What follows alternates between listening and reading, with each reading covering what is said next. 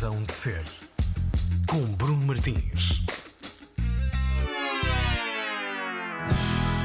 I may not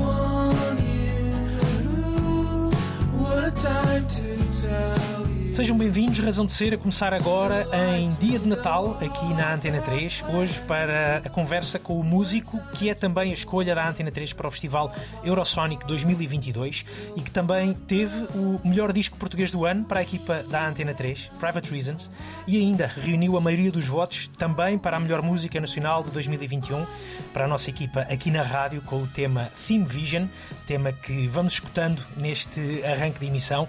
Ele é Bruno Pernadas, é o nosso convidado de hoje. Bem-vindo, Bruno, em dia de Natal. Boas festas para ti. Igualmente, boas festas para a equipa da Antena 3. Olha, Obrigado. começo, começo por estas, por estas eh, novidades. Ficaste a saber durante esta semana desta dupla distinção da Antena 13 e É olha, gostava de pedir um comentário a isto mesmo. Eu, eu fico, acho que fiquei eternamente agradecido por, este, por esta escolha. Ah, ambas as escolhas, na verdade. ah, a escolha do, do meu projeto para representar Portugal no Eurosonic, Uhum. que será em versão online, Uhum, digital, é gratuita. É verdade. Será gratuito para todas as pessoas que queiram ver os vídeos dos vários projetos e, claro, deixar aqui o meu profundo agradecimento à Antena 3 pela, pela escolha do melhor disco do ano e melhor canção do ano. Exatamente, exatamente. Eu, Não eu estava, não, está, não estava à espera. não estava à espera. Não, saberia que podia, poderia acabar numa das listas, sim, Sim. figurar em algumas das listas, mas não, nunca pensei que ficasse em primeiro lugar. Agradeço-vos muito. É, tem, tem rodado, tem rodado com insistência aqui e ainda bem na, na, na Antena 3. É, eu imagino que, que, que isto das, eh, das listas, ou seja, não, não foi só a Antena 3, não- estás em, em várias listas, um pouco, um pouco por várias, em Sim, várias publicações, exatamente, eh, em vários tops. Ahm, em julho, já a revista Spin. A norte- a norte-americana Spin também Sim, sim, eh, sim, sim. alertava para este, para este Private Reasons, É não é? verdade, mas depois acabou por não acontecer. É verdade, também, é um bocado- também foi um bocado deselegante da parte deles. Quer dizer, a meio do ano dizem, dizem que atenção que é um dos melhores discos do ano. Pois Depois não, é, figura, não é. figura nos 30 também. Mas ah, tenho recebido algumas notificações de umas listas internacionais, Uhum. ah, ah, plataformas que eu não conhecia. Ah, e é engraçado, não sei, é engraçado ver o meu nome lá no meio destes, destes grupos ah, internacionais. Sou o português que anda lá perdido. Imagino que seja uma coisa que não, que não se pensa muito quando se está a fazer. Quando se está a fazer um disco, deve haver muitas outras coisas em que pensar. Mas chegada à altura, a esta altura do ano, eh, com este friozinho que começa, que começa a cair eh, aqui no- com a chuva, que começa a cair também aqui no nosso, no nosso país, é um bom conforto para, para, quem, ehm, para quem passa tanto tempo a fazer, a fazer música. Este conforto das listas, de ver, de ver o nome nos melhores, é, é um bom conforto, não Sim, é? é, é gratificante, claro, porque percebemos que não, não foi algo que foi materializado para ficar eh, na gaveta ou para ficar assim, ter pouco alcance depois de tanto investimento. Uhum. No É. fundo é isso. É bastante, é bastante gratificante perceber que há muita gente a ouvir a música e a considerar o disco importante nas suas vidas. E muito provavelmente vai haver ainda mais gente a ouvir agora eh, que, que existe este Sim. reconhecimento das listas, não é? Também também, sim, também, sim. Tem esse, também, também tem esse lado. Ahm, Sim, este- eu recebo também. Diz disto. Não, não, Ia eu- dizer também que eh, no Blitz Sim, sim, também Foi, foi uma boa posição em segundo Exatamente. lugar. E, foi- que- e- e dos ouvintes. Eh, nós, quando estamos, nós estamos a é gravar nos, isto. É nos ouvintes. É, nó- nós, nós estamos ainda, porque ainda não sabemos o top da, da, da, da Blitz, pelo menos nós estamos a gravar isto ah, não no dia de Natal, mas eh, na semana de, de Natal e ainda não, estive há pouco até no site da Blitz, ainda não são conhecidos os, os discos para a equipa da Blitz, mas imagino que, que também não, seja, pois. seja, seja, mais um, seja mais um disco a, a figurar, a figurar nesse top. Bruno, uma, uma, uma curiosidade, este, este teu disco é de 2021, mas eu recordo-me em algumas conversas que nós ahm, fomos tendo ao longo, ao longo dos anos que este trabalho já estava pronto na, na tua, hum, nas tuas pautas já, já há algum tempo. Ah, sim, sim, foi o primeiro confinamento que bloqueou o processo. Ok. Porque nós deveríamos ter, na altura, começado a gravar em março, em março ou abril, e depois entrou o confinamento e eu tive que esperar, tive Uhum. que esperar por, pelo desconfinamento, depois em junho, foi dia 1 de junho. Exato. Ah, então, pronto, houve um interregno, sim, que tive que parar, ficou tudo à porta. E foi complicado na altura, porque as pessoas tinham uma- a sua vida normal e foi muito difícil fazer a calendarização, a gestão dos horários e da disponibilidade de todos os músicos para encaixar nos horários do estúdio, etc., foi, demorou muito tempo, porque como o disco tem muitos músicos, não é? Uhum. Uh, convidados, tinha, teve que se juntar essa disponibilidade toda e finalmente, quando o mapa e a calendarização estavam prontos e os horários, os honorários e tudo, pronto, entramos em confinamento e foi tudo Exatamente. por água abaixo. Mas a verdade é que foi muito mais simples depois, porque as pessoas estavam tão desocupadas e tão ah, desapegadas, não é? Que não tinham grandes responsabilidades e. e Encontraram não- buracos nas agendas depois rapidamente. Depois não foi preciso fazer calendarização nem essas trocas de 50 e-mails, foi só: olha, queres vir gravar na terça? Ah, sim, posso. Exatamente. E para ti não fazia, Porque, não, não- fazia sentido para ti estar a, a- como, como aconteceu com alguns músicos, estar a gravar à distância, estar a enviarem-te pistas, porque Ah, tu não funcionas isso. dessa forma, não é? Não, não, não. Não, não quer dizer que um dia não venha a fazer, mas eh, até agora nu- nunca fiz isso, não, não. Mas eu sei que há muitos discos que são feitos assim hoje em Sim, sim, dia, sim. até com art- eh, artistas conhecidos. eh, Lembro-me, por exemplo, no Damon, dos Blur, que Uhum. com os Gorillaz tem muitas participações em que as pessoas não gravam no estúdio. E as pessoas estão nos Estados Unidos, em LA, e ele está em Londres, pronto. Mas não, gravámos todos ao mesmo tempo e foi super tranquilo. Tu, tu funcionas, ah, ah, ah, gravas ah, toda a gente a tocar ao mesmo tempo, toda a gente a cantar ao mesmo tempo, Ah. ou, ou por, por, por pistas, digamos assim? Eu, te- eu tento gravar o máximo de, de- A maior parte das pessoas a gravar ao mesmo tempo, sim. Uhum. O máximo de pessoas. Mas. eh, ou seja, há, há algumas peças no disco que têm, por exemplo, quinteto de cordas mais sopros Uhum. e é possível que haja um dos sopros não, não tenha sido gravado ao mesmo tempo das Ok. cordas. Exatamente. Uh, mas, mas eu tento sempre gravar uh, tudo ao mesmo tempo. Exatamente. Mas que é uma coisa rara nos dias de hoje, as pessoas gravam mais por pistas. Por pistas, não sim. Há, há, há menos espaço para, para, para, para errar, não é? Ahm, Sim, porque as pessoas que fa- fazem vários takes nas bandas de rock não funciona muito bem uh, esse, esse, esse procedimento, processo. Deve ser gravado tudo ao mesmo tempo. a mesmo. história mostra isso, não é? Claro, claro. Exa- exatamente. É assim, eu acho que nós, não- por exemplo, no caso de Pink Floyd, eu acho que não, não sei se ia assim notar uma diferença significativa. Se Uhum. calhar estou aqui a dizer uma, uma grande asneira, mas pronto. Mas, por exemplo, no caso dos Strokes, ou Sim. no caso, não sei, assim, bandas, eh, ia-se notar. Sim, que, que, que- que estava, Não, não que estava cada, um, cada um no seu, no, no seu momento, Sim. não é? Sim, sim, sim. Ah, hum, eu, eu há pouco, quando, quando, tu- quando te perguntei hum, se, se este disco acabou por ficar também ele um pouco. ó, Ele demorou um pouco mais a ser, a ser feito do que, do que os teus anteriores ah, trabalhos, os teus dois primeiros discos. Ah, o teu primeiro disco deste teu projeto Bruno Pernadas, digamos assim, ah, de 2014, o ah, How Can We Be Joyful in a World Full of Knowledge, um, e depois o segundo, o chamemos-lhe Crocodiles, aqui para, Crocodiles. para poupar aqui há algum tempo. Um, entre esses dois discos passaram uh, dois anos. Tu agora precisaste de mais tempo, Bruno?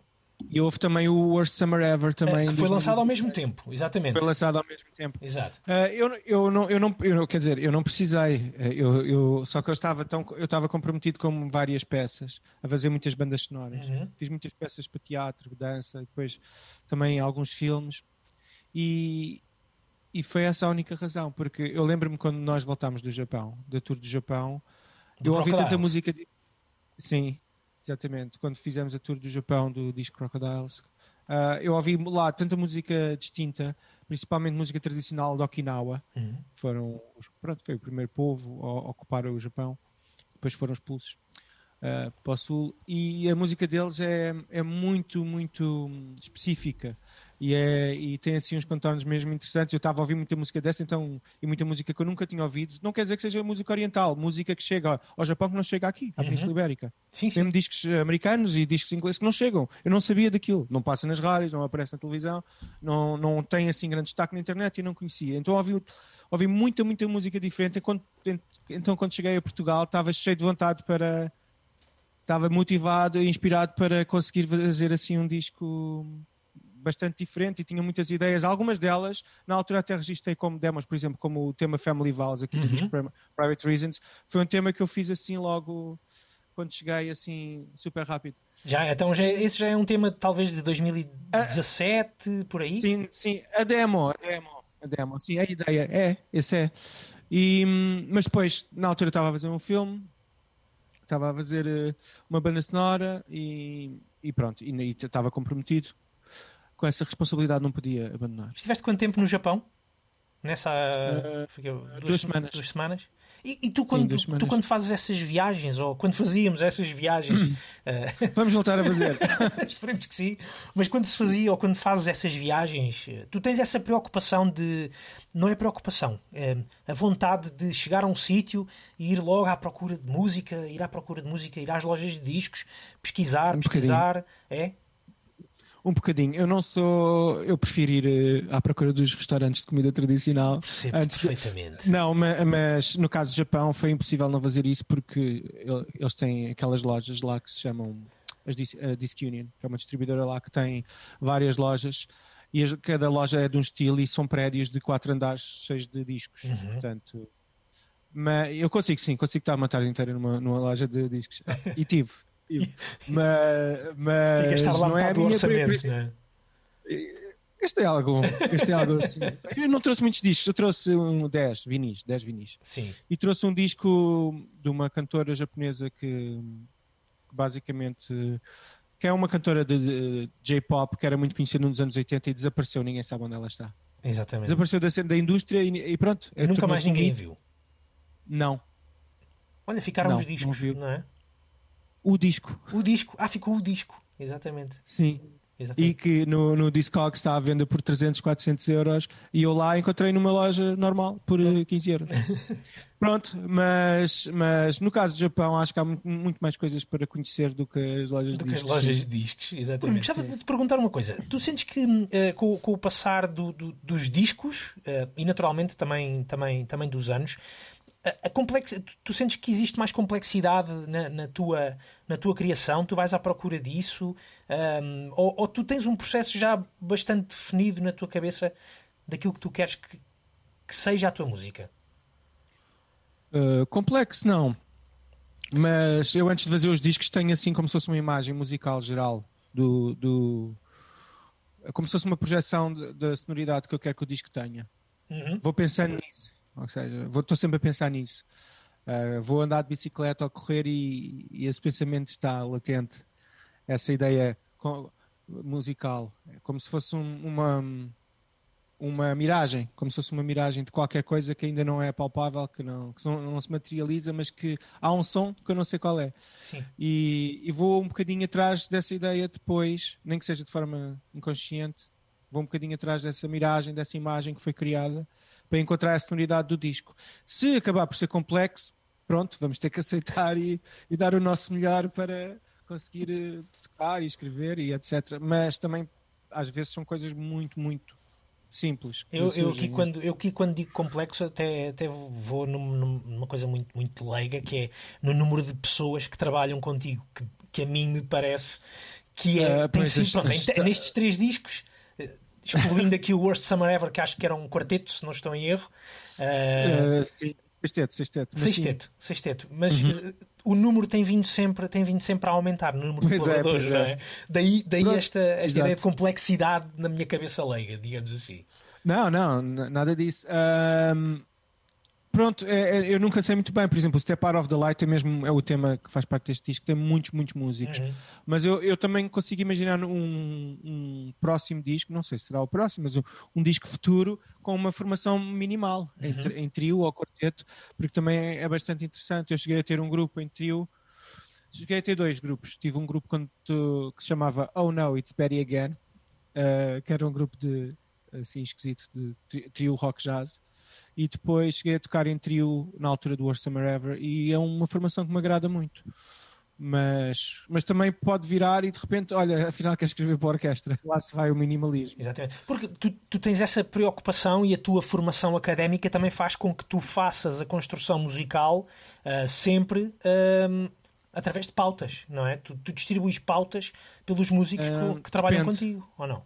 Agora, cada vez menos. Ah, é? Cada vez menos. É. Porquê? No início, porque. Porque. se ou seja, processo, porque é mais fácil para. É mais fácil soar bem se não estivermos a ler. Uhum. Está, está, está provado. Porque o cérebro está menos ocupado. No sentido em que quando está a tocar e a ler música ao mesmo tempo, está a acontecer um processo mega rápido na nossa cabeça para aquilo tudo ser possível em tempo real. E então há muitas preocupações musicais e, e do próprio instrumento, a fisicalidade, que ficam postas de parte porque o cérebro está ocupado em garantir que consegue ler a música e reproduzi-la. Então ah, é sempre melhor não ler. Ok. E então eu tenho tido esse cuidado e mesmo e mesmo isso é uma coisa que tem vindo a alterar, por exemplo, no meio do jazz. De antes era muito comum as pessoas darem concertos sempre estante à frente. Ah, e mesmo os concertos que dão na televisão e, e hoje, eh, hoje não, hoje em dia, tipo, nos últimos anos foi uma coisa que foi desaparecendo e que é muito saudável. É decorar a música e depois perceber a música e tocar ah, livremente a música. Ou seja, só estamos a ouvir música, não estamos a olhar para uma estante com folhas, a virar folhas. E, e, e tem sido algo que tem vindo cada a ser cada vez mais recorrente no meio do jazz.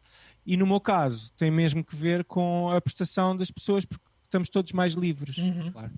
E, e também tinha, eu, ou seja, eu fiz as pautas. Sim, sim. Eu fiz as pautas todas, todos os temas, só que não, não as usámos. Ok. Era só uma referência, se houvesse dúvidas íamos lá e tal. Isso também poderia dar um bom, um bom livro, um bom songbook de, de Bruno Palmares. Pensa é um- nisso, é um- é um- não, já pensei, já pensei. Não só a parte, a parte das partituras, como também das colagens, que é o, o- um hobby, que é um, um à parte, um hobby que eu tenho. Não é um bem hobby, eu já trabalhei, cheguei, cheguei a fazer algumas capas Ok. de peças de teatro.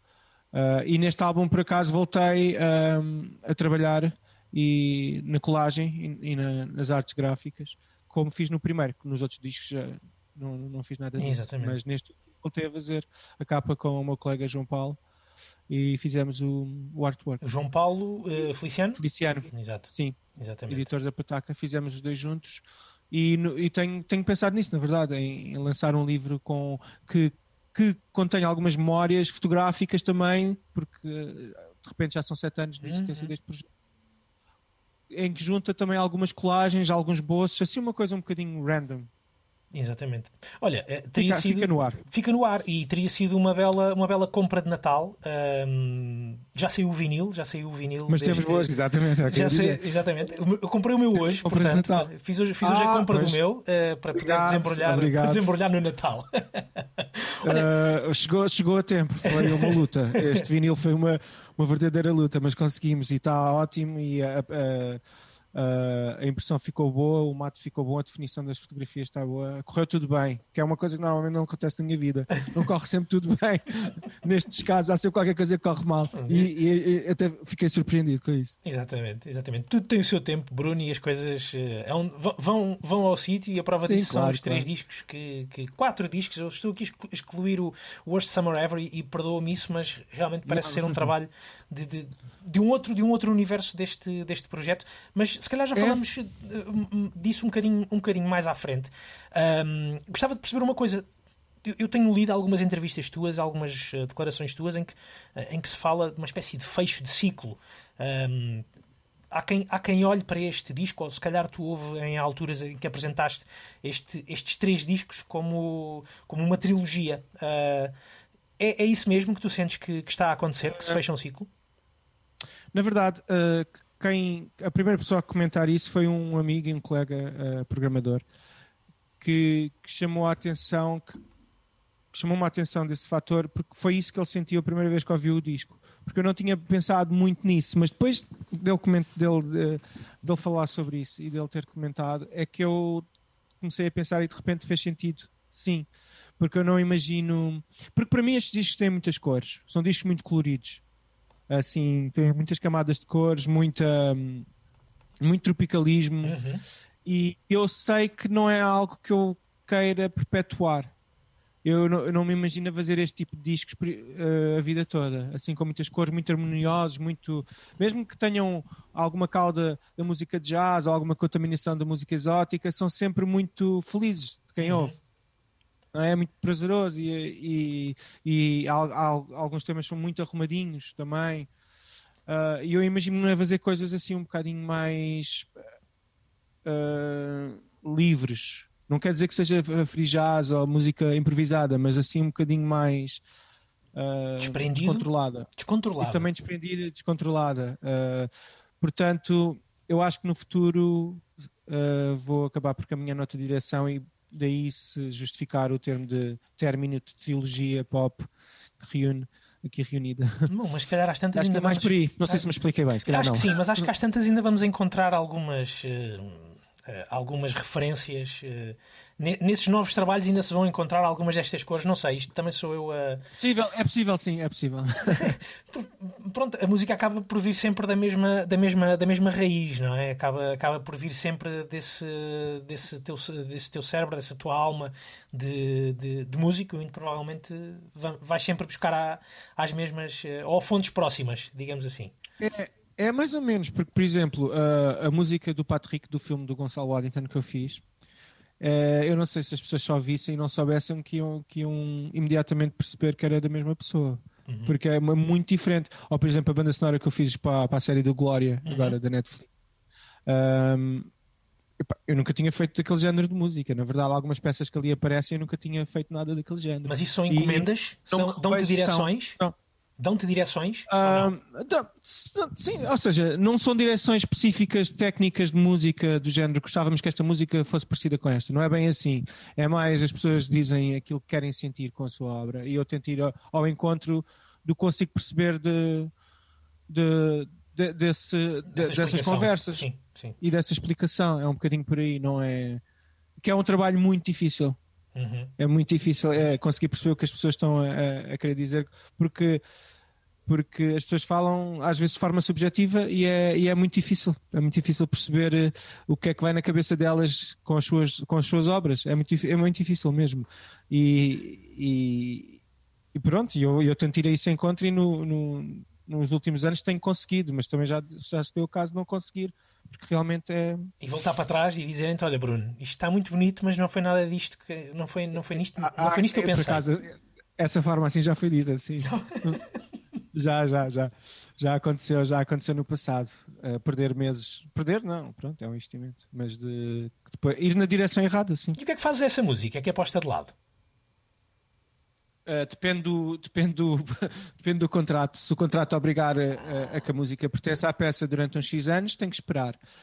Que se a música, se não houver, uh, se não houver uh, essa premissa no contrato, a música fica minha. É minha, eu posso usá-la como eu quiser. Por, por exemplo, algumas ideias do Recife, que fazem parte do Private Reasons, Sim. faziam parte de uma peça longa que eu fiz para musicar o, um filme que se chama Four Men on a Raft do Orson Welles. Às vezes acontece um- um- um- uma coisa no cinema que enviamos muitas músicas que farão parte da banda sonora e depois se as músicas não são usadas ficam a pertencer ao filme na mesma. Exatamente, muito bem. Olha, hum, Bruno, nós eh, estamos aqui a, a falar, mas eu também te pedi algumas escolhas musicais para esta manhã de Natal. Hum, esta primeira escolha não tem nada, acho eu, a ver com, com Natal, mas eh, estavas a falar, estavas a falar há pouco dessa hum, ideia, se calhar, de, de- de muitas cores eh, que atravessam estes teus eh, eh, três discos eh, desde 2014, que é, é, hum, e até um lado meio, meio tropical, eh, essa existência do tropicalismo na tua vida. Esta tua primeira escolha tem alguma coisa a ver com isso? Tem ah, o Erasmus Carlos, é um músico que atravessou várias épocas com vários estilos de música e não sei se, se, conheces bem, mas ah, ele tem uma fase psicadélica, Sim. tem uma fase mais de songwriter, depois tem uma fase cantor romântico e eu, eu não sei como é que eu não o conhecia, porque eu só conheci o Erasmus Carlos há três anos. Ah, E eu não sei como eu não sei como é que isto aconteceu. Não sei como é, não sei, não sei explicar, porque Eu- ele é tão ele é tão conhecido e tem tantas, tantas músicas famosas que e eu como toquei muita música brasileira ah, quando estudei no OT, Sim. ah, pá, foi algo que me passou ao lado. Eu, sabes que eu conheci, e- eu conheci Erasmo Carlos por causa, hum, por causa do Manuel João Vieira eh, e de, um- de um, de, uma- um- de um- de um alter ego que ele tinha musical que era o Orgasmo Carlos. Eh, Ah, ok, é possível, faz Pronto, sentido. e, sim. e fui perceber, ou tentar, ou, ou, apercebi-me entretanto que, que, que tinha ido buscar aí essa, eh, essa referência. Essa referência. Pois e não há nenhuma relação com o Roberto Carlos, que eu também assim de repente achei que pudesse existir, Pudesse mas não existir. existe. É apenas mais um Carlos no, no Brasil. É. Ah, Muito É. bem. O tema que tu escolheste chama-se, ou tem por título Vida, Vida Antiga. Antiga. Exatamente. Então, esta hum, ah, Vida Antiga, a primeira escolha musical do Bruno Pernadas, hoje aqui na Razão de Ser, nesta manhã de Natal.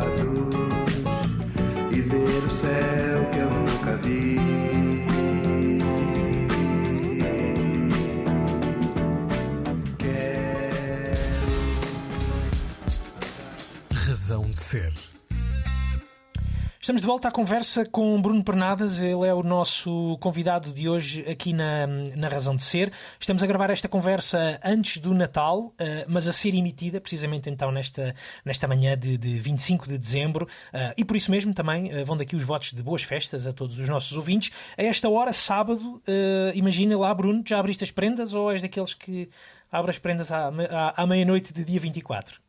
Não, não, já abri. Às vezes abro antes da meia-noite. Logo a seguir ao jantar, não é? Logo a seguir ao jantar. Já não precisar.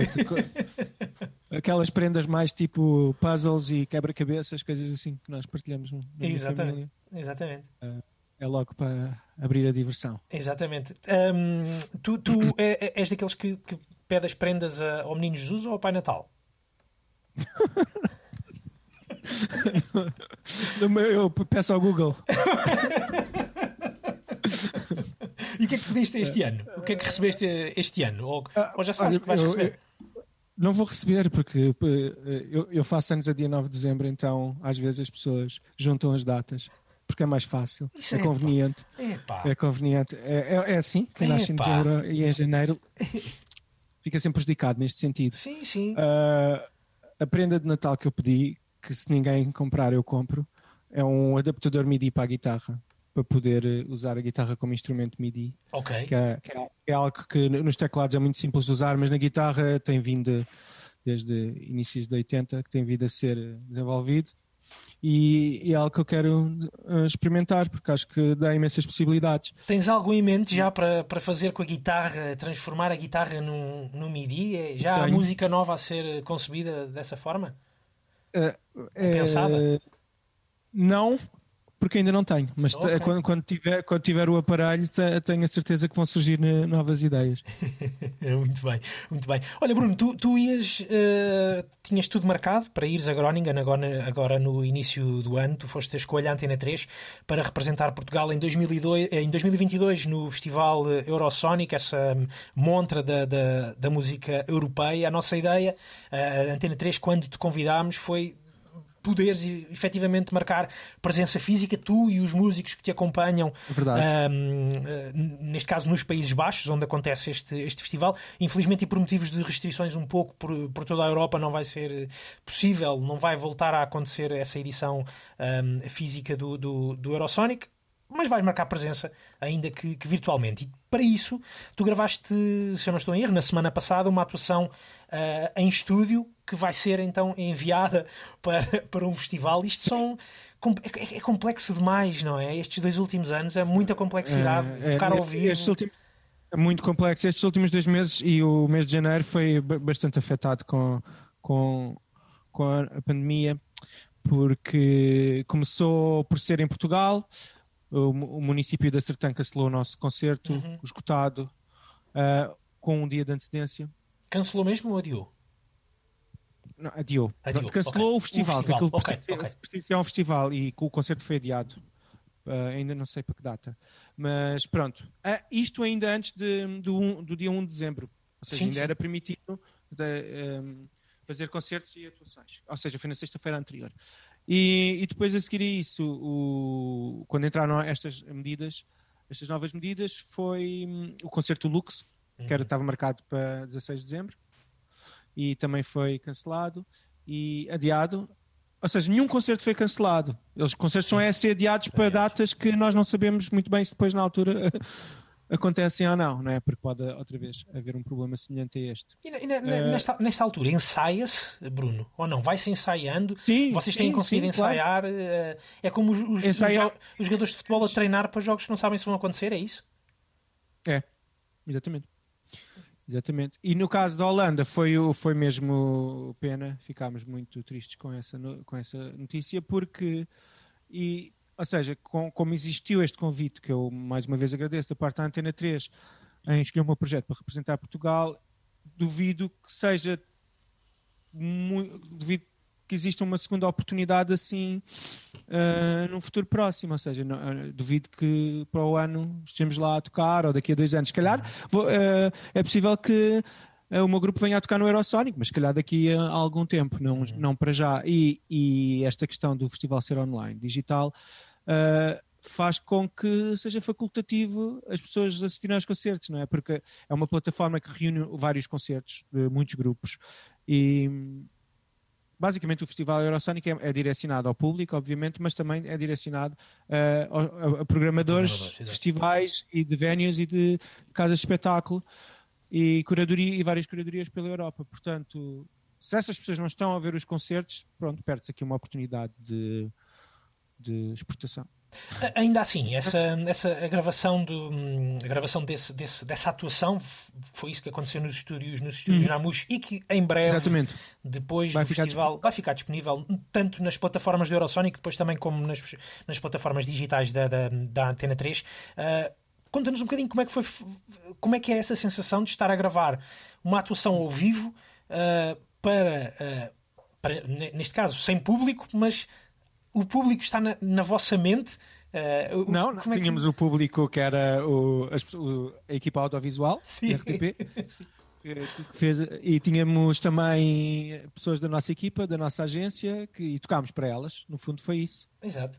Pronto. Até se, até, até se não fosse tão complicado a produção, ainda se falou nisso de fazer, na verdade, uma, uma atuação. No, no próprio Namus, porque sim. o espaço é tão grande, só que não. Pronto, depois per- percebemos que ia ser muito mais complicado gerir, gerir do que do que estava do que do que da inicial parecia, porque Pois. pronto, é complicado. Mas eu acho que correu muito bem, correu muito bem, a banda a banda estava a tocar bem, já estava ensaiada para para o Lux e, e a equipa foi, foi muito simpática e demos-nos todos bem.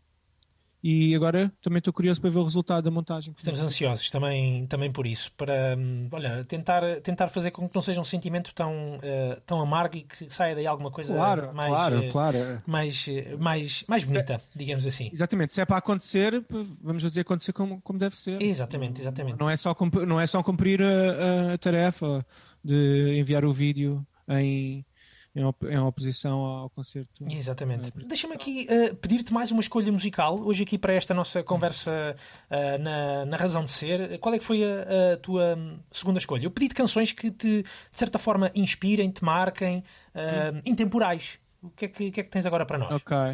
Agora escolhi a música Sunshine, não é Sunshine, mas Sunshine dos ou do Salt, que foi a grande descoberta de 2019. E 19, exatamente. Tu, estávamos a primeiro. falar disto há pouco e gostava que partilhasses connosco. Tu achas que é só uma pessoa? O Salt não são os Salt. Sim, eu, eu desconfio que é só um produtor. Eu desconfio que é um produtor que, que convida vários músicos e também desconfio que as pessoas envolvidas pertencem ao, Ezra Collective de Londres. Hum, exatamente. A sonoridade, a sonori- achas que a sonoridade aponta também para esses universos do, deste, Acho. deste movimento de Acho. jazz? Até pelos convidados também que que, é, trabalham. eu, eu acho que é mais. epá, sim, sim. Eu só sei da Cleo Sol, que é uma no cantora disco, RB. exato. No último e no, no Black Keys também. No Untitled. Sim, e no Sim, Untitled. sim, sim. Eu acho que é, Exato. é- Eu sei que é ela, pelo menos no. É, olha, por exemplo, é ela nesta música, no Sunshine. No Sunshine, No Sunshine. exatamente. exatamente. Um, e eu acho que é a parte do Ezra Collective que está mais ligada à música de hip hop e RB, Muito bem. que participa no disco. Pronto, mas não vamos saber. vamos certeza que há- há- eh, e foi uma grande descoberta e, e foi e é impressionante como é que pronto E, e até, tem que, ter, até- tem que ter uma grande máquina por trás para conseguir fazer esta promoção sem uma única foto, sem, sem um nada. vídeo, e- sem nada. Sim, e até esta última estratégia que, que adotaram, que foi vai estar durante 99 dias eh, disponível Exatamente. e depois desaparece de. Bom, na internet nada desaparece de lado algum, não é? O Mas- Soul Seek terá sempre connosco. exatamente, exatamente. Mas é mais também uma, uma, uma estratégia eh, interessante, sempre a trazerem eh, eh, novidades e a tentar manter alguma frescura Exatamente. nesta forma de promover a música, não é? Sim, sim.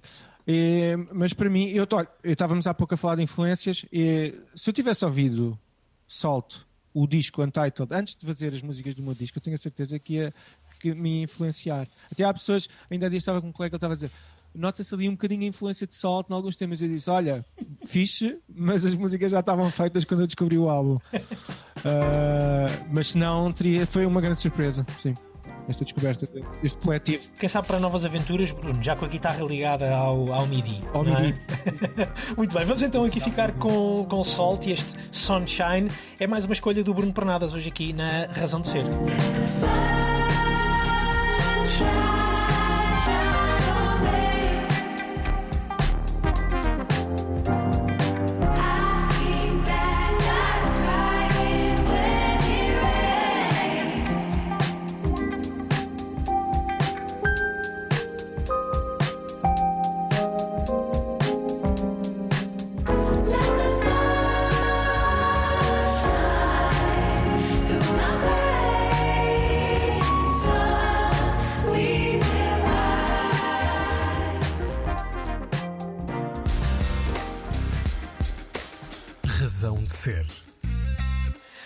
Ser, última parte, hoje aqui há conversa hum, em dia de Natal com Bruno Pernadas, ele que foi uh, eleito pela Antena 3, ou o disco de, de Private Reasons, uh, o disco de Bruno Pernadas, foi eleito pela equipa da Antena 3 o melhor disco do ano. Também teve uh, a escolha da Antena 3, a unanimidade ou o consenso da Antena 3 para a melhor canção do ano portuguesa, Theme Vision.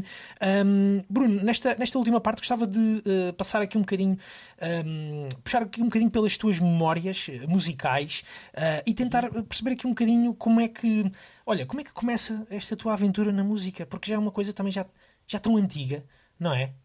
Sim. Vem de quando? Sim, uh, eu acho que vem de sempre porque uh, eu tenho uma irmã mais velha que ouvia muita música e ela e os já amigos estavam sempre. Ainda houve. Agora menos, menos. Houve menos. Uh, mas na altura, uh, ela e os amigos estavam sempre lá em casa dos meus pais a ouvir uh, discos. A tar, eu tenho memórias de estarem a ouvir música de manhã até à noite. Não havia internet. Vamos aqui Só, atualizar. Só discos e CDs, não, não era? Não, não era CDs. Não era CDs. Já não é do tempo de CD, então ainda eram só discos e cassetes. Exatamente, LPs e cassetes, porque os CDs acho que só começaram a ser comercializados em Portugal ali tipo 89, 90. Sim. Exato. Acho que foi por aí. É quando é a memória que eu tenho é é de começar a ver os CDs assim. Mas pronto, na altura eram só LPs e cassetes, eles passavam a tarde inteira a ouvir música, então eu hum, dei os meus primeiros passos enquanto ouvinte assim, porque ouvia a música que eles ouviam. O que, era o que foi uma. Que eram as bandas dos anos 70, tipo Camel, tipo hum, Yes, tipo Genesis, com Peter Gabriel, Uhum. um, Pink Floyd, um, Marillion, ah, depois muita, muita música brasileira, popular brasileira, Uhum. e te- alguma música portuguesa. ah, e, e depois um, um, um facto curioso foi que eu ouvia cassetes da minha irmã que achava que eram álbuns. Ou seja, por exemplo, a minha irmã escolhia as melhores músicas dos Beatles e gravava, fazia a sua coletânea. E eu achava é? que aqui. Mixtape, a, a- nova mixtape. Eu achava que, que- que aquelas coletâneas eram os discos. Então eu ouvia eh, aquelas cassetes a pensar que o álbum era assim. Então, quando cresci e entrei na adolescência, depois quando ia ouvir os álbuns dos Beatles, tipo, ficava. Tipo, para mim não fazia sentido aquela, aquela ordem das músicas, porque eu habituei-me a ouvir músicas de álbuns diferentes umas a seguir às outras, então para mim era tipo, mas como assim? Esta música, péssimo, péssima ideia, o que é que vocês estavam a pensar por esta música? Ah, estava muito melhor daquela forma que a minha irmã fez, naquela Sim, coletânea. a mim acontecia-me até eh, alguém quando, gravar ou apanhar cassetes de primos, por exemplo, eh, que, que tentavam completar os lados da, da fita. Ah, sim. Porque, porque senão ficava. se- Ou seja, havia uma música que já não cabia por inteiro naquele Sim, lado, sim, mas o- sim, sei lá, a faixa 10 ainda cabia no lado A, então alterava-se essa ordem toda. Alteravam a ordem. Era uma economia de fita na altura. Eh, Acontecia-me Pois, pois, exatamente a pois. mesma coisa. Exatamente. É, é, é giro. E pronto, e foi, e foi, é, foi assim que eu comecei a dar os primeiros passos. Depois aos 12, 13 anos, eh, comecei a estudar música. Estudei música Foi- clássica. Foi por vontade clássica. própria? Foi por vontade própria ou tu pediste para ir para a escola de música? Eu pedi para ir para a escola de música. Primeiro é assim, na, na- naquela altura toda a gente tocava guitarra por causa da, da música americana grunge e não sei o quê. Uhum. Toda a gente tocava guitarra. Na- na- eu lembro-me de andar nos subúrbios de Lisboa, onde eu cresci, eh, na Amadora e em Benfica, ah, e toda a gente ter uma guitarra. E tu também Ah, querias? E as pessoas... Eu não só queria, como eu tinha muito jeito. foi quando eu peguei na primeira vez, quando me emprestaram uma guitarra, foi muito simples para mim, foi fácil para mim tocar o instrumento. Então eu fiquei todo contente. Olha, tenho jeito para isto. que- quer fazer isto, então, ah, mas ah, então, basicamente durante esse, esse período, ah, pré e pós-adolescência, eu tocava alguma música clássica e, e também tocava em bandas de rock, claro. Uhum. Mas há, há aqui um facto curioso que, que, que tu acabaste por. hum, curioso na, na minha cabeça, porque muita gente da, da nossa geração, e nós temos a mesma idade, muita gente Sim. da nossa geração também frequentava as escolas de. eh, frequentou escolas de música.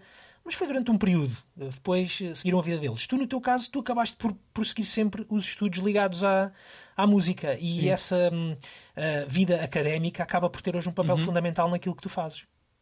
Ah, sem dúvida, sim, porque foi um bocadinho. Eu depois, eu, eu depois fiquei eh, completamente viciado e, e, eu, e era um, um- Cada vez que eu descobri um grupo novo, para mim era, um- era um, um, um encanto inexplicável. Era, era assim uma coisa. Porque o, o meu professor, de, de- o meu primeiro professor de guitarra, curiosamente, tinha estudado também no mesmo liceu da minha irmã mais velha e que tínhamos pessoas assim em comum. E ele também mostrava muita música, tipo, nas aulas, e isso também moldou um bocadinho o meu, o meu estilo, porque ele mostrava coisas tipo, que, eles, que eles ouviam, tipo Creedence Clearwater Sim. Revival. Sim. Uh, bandas assim, ou, uh, mas ao mesmo tempo também estávamos a, estu- a estudar uh, vários compositores de, de música clássica da guitarra. Era assim uma, um bocado confuso, porque no, no início da aula estávamos a passar tipo, pelas peças de, de guitarra e depois já acabávamos uma jam a ouvir Beatles e, no rádio e a tocar ao mesmo tempo. E depois, mais tarde, sim, foi sempre. E depois eu no liceu, mais ou menos no liceu, comecei a descobrir, a, a interessar mais pela música de jazz, que eu já ouvia alguma, mas tipo assim, coisas mais clássicas, porque o, um, um colega nosso, o pai dele, que era professor no, no nosso liceu, tinha uma, uma coleção assim gigante de, de discos da ESM e, da, da- e das editoras americanas também, de jazz, e, ele, e o pai dele eh, ia muitas vezes para Paris. Ah, e nós ficávamos basicamente a destruir a casa em festas que, de adolescentes. E eu lembro-me nes- ne- nessas festas de ir para a sala, de ir para o escritório do pai dele pá, e gravava tudo o que ele tinha lá, basicamente. Eh, copi- Copiava-lhe a discografia sem ele saber, gravava tudo para cassetes e na altura já gravava, já começámos a gravar para CDs. Pois. Mas tenho muitas cassetes eh, e, por exemplo, há um disco que se chama, há um disco de um saxofonista francês que é o Philippe Selam, eh, que para mim foi uma grande descoberta na altura e, e esse disco não existe em lá nenhum, já procurei.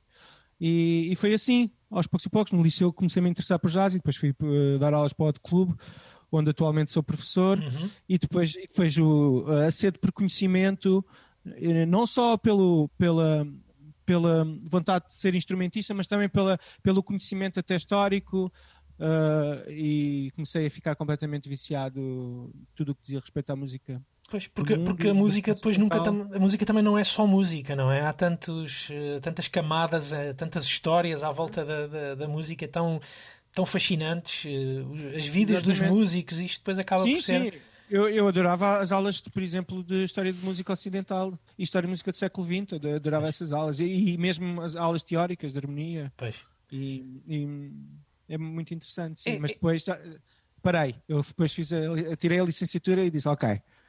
Podia ter continuado e pensei ir para, para o Instituto de Música de Berlim, só que já estava a trabalhar muito em, em, em Portugal como freelancer e não, não fazia sentido abandonar Pois, Toda pois, essa- exatamente. Eu estava, estava, estava aqui a pensar que, que é, é impressionante o que às vezes um, um ocaso nas nossas vidas, eh, o impacto que tem, eh, que tem no futuro. Esse exemplo que tu estavas a dar desse, desse pai. desse- Ah, não. não, não, não. Estava, estava a pensar Claro, na, claro. na casa, na casa do teu, do, daquele Das teu amigo, festas, pois. das festas e do- do- de uma pessoa nos subúrbios de, de Lisboa, imagino eu, na Amadora Uhum. ou em Benfica, que tinha uma discografia imensa de jazz e o impacto que isso Isso era que teve é na- luz, na- sim.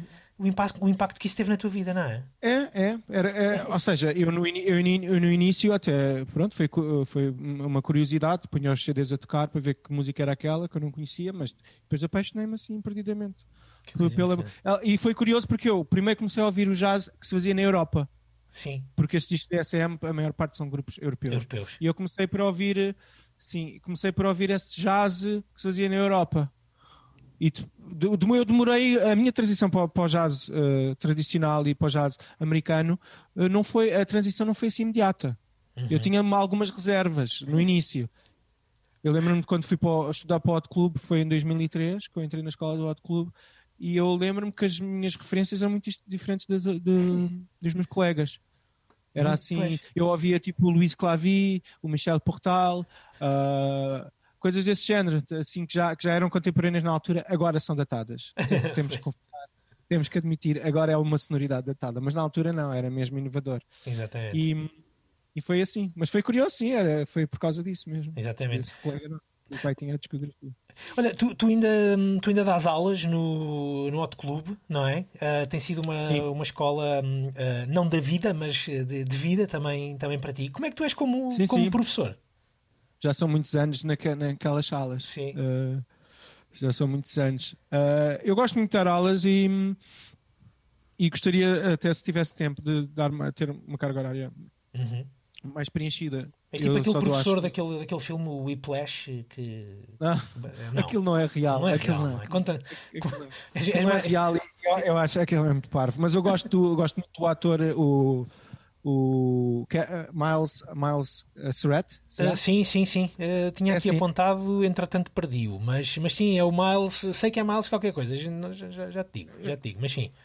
Eu acho que ele é Miles Surratt. Mas, sim, não, não é nada disso. Mas há professores, há professores muito, muito duros.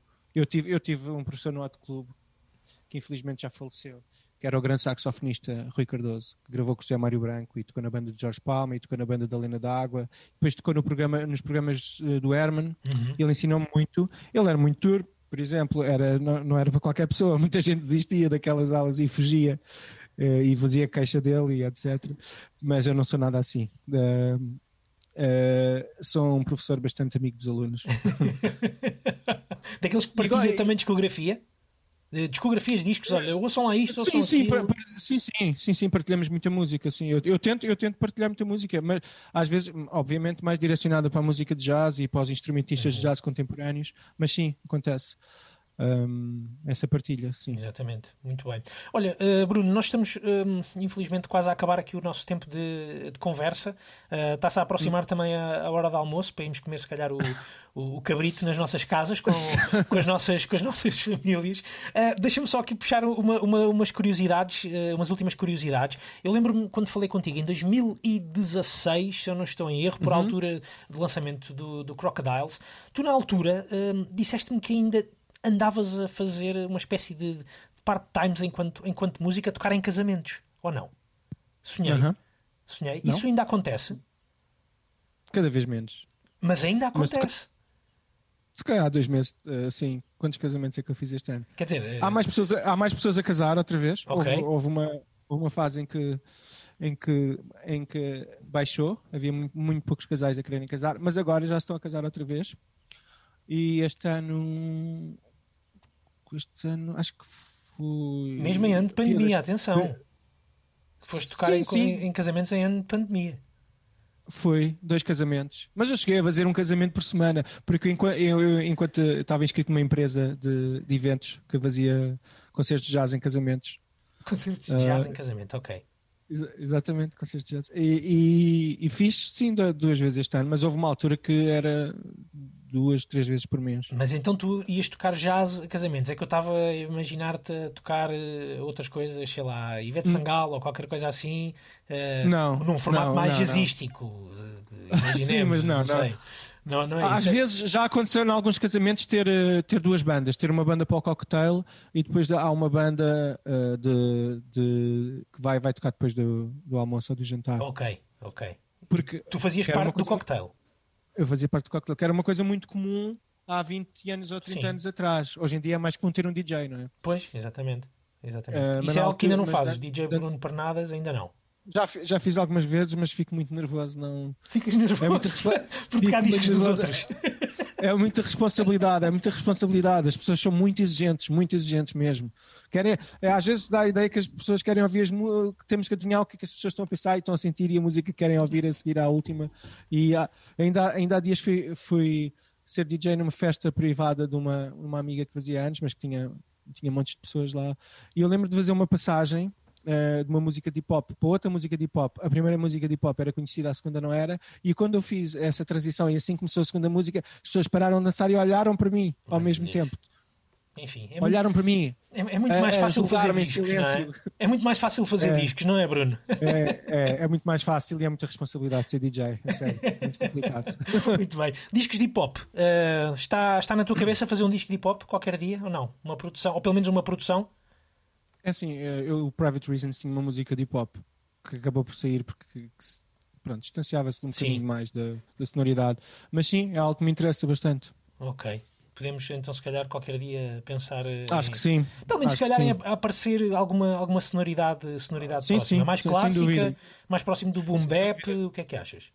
Uh, sei, eu, eu, eu, eu gosto do hip hop contemporâneo, mas também gosto daquele hip hop mais antigo, tipo, tipo Nas, Arrested Development e uh, Dig- Diggable Planet. Sim, sim, sim, sim, uh, exatamente. assim. E de algum hip hop francês também. Um, não sei, gosto desse hip hop que, que- que normalmente na gira tipo, dizem que é old school, The Golden Era. mas também não é? gosto. Sim, mas também gosto do hip hop contemporâneo. Acho que é uma música em expansão. Exatamente, exatamente. Uhum. Acho que sim, muito bem. Olha, eh, Bruno, vamos então eh, despedir-nos, vamos então à- às, nossas, às nossas vidas, vamos eh, celebrar este, este Natal. Eu pedi-te também algumas Vamos ouvir hip hop escolhas. para, para o almoço. Vamos ouvir hip hop para o almoço de Natal. Mas vou-te pedir uma, uma, última, uma última escolha musical hoje aqui, na, na- na razão de ser. Uh, vamos ouvir um tema que eu também conheci na altura, nessa altura que há pouco nos estávamos a, a relatar, meia parva da, da adolescência, em que descobri a, a música jazz europeia, mas ao mesmo tempo que eu ouvi essa música também estava a começar a descobrir aqueles discos da, da, da Studio One, Uhum. da editora jamaicana, Studio- acho que é jamaicana a editora, em que ouvia muito, muito reggae. E esta música é, uma- é um, é um desses casos. Conheci com uma coletânea que se chamava Studio One Woman, que basicamente são só canções eh, cantadas por mulheres. eh, e que conheci lá esta cantora que se chama Jennifer Lara e o tema é, chama-se I'm, I'm in Love.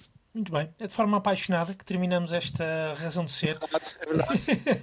com, com o Bruno Pernades. Ele foi o nosso convidado desta semana. Já a seguir vem o Pedro Costa eh, a guiar-nos pelos trilhos do Coyote. Bruno, foi um prazer enorme conversar contigo neste dia de Obrigado Natal. pelo convite. Ora, essa foi um prazer. Desejo-te um grande 2022 e a todos os nossos ouvintes também fica um abraço de boas festas e hum, até para o ano.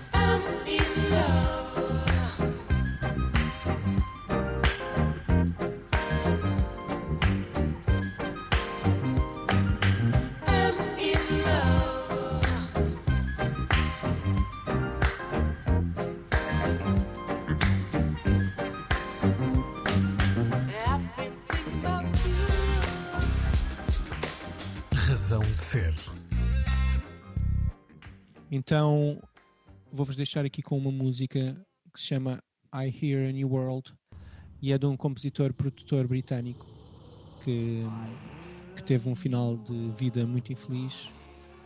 Eh, infelizmente, não teria-nos deixado ainda mais músicas fantásticas como esta que vamos ouvir, que se chama I Hear a New World, do Joe Meek. Strange and so real.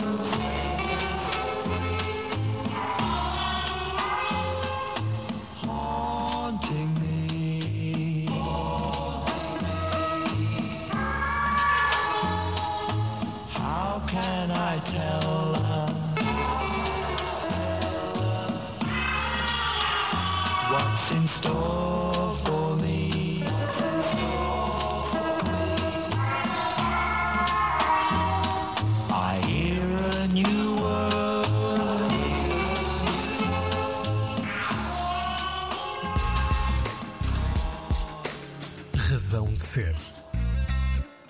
Agora vamos ouvir o tema Stars in the Sand de um dos meus compositores preferidos, o compositor norte-americano Leslie Baxter, mais conhecido por Les Baxter.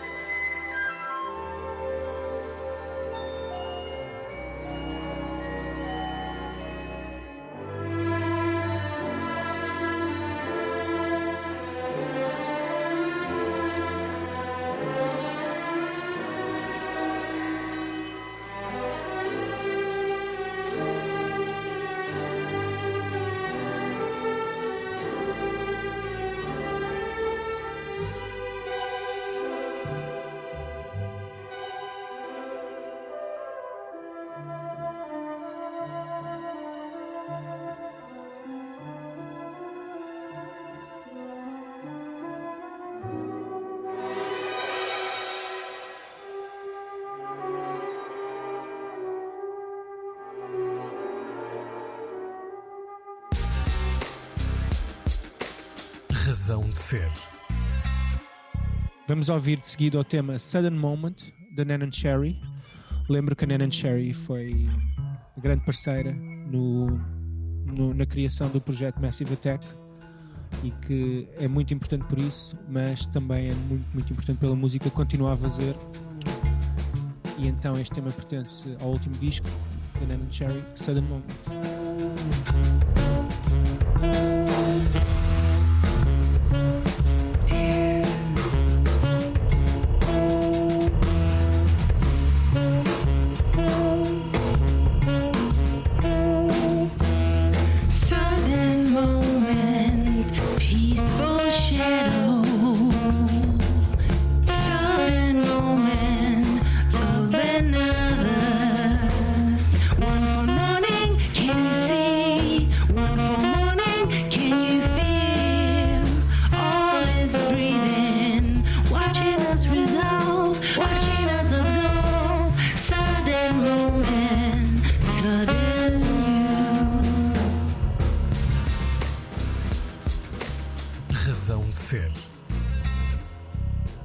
Minha última escolha, e gostaria de partilhar convosco um tema, um standard jazz americano, já muito tocado e muito gravado, mas nunca tão bem como nesta versão da Ethel Ennis, My Foolish Heart. The night is like a lovely tune. Beware, my foolish heart. How white the ever constant moon. Take care, my foolish heart. There's a line between love and fascination that's hard to see on an evening such as this. They both give the very same sensation when you're lost in the magic of a kiss. His lips are much too close. Razão de ser. Com Bruno Martins.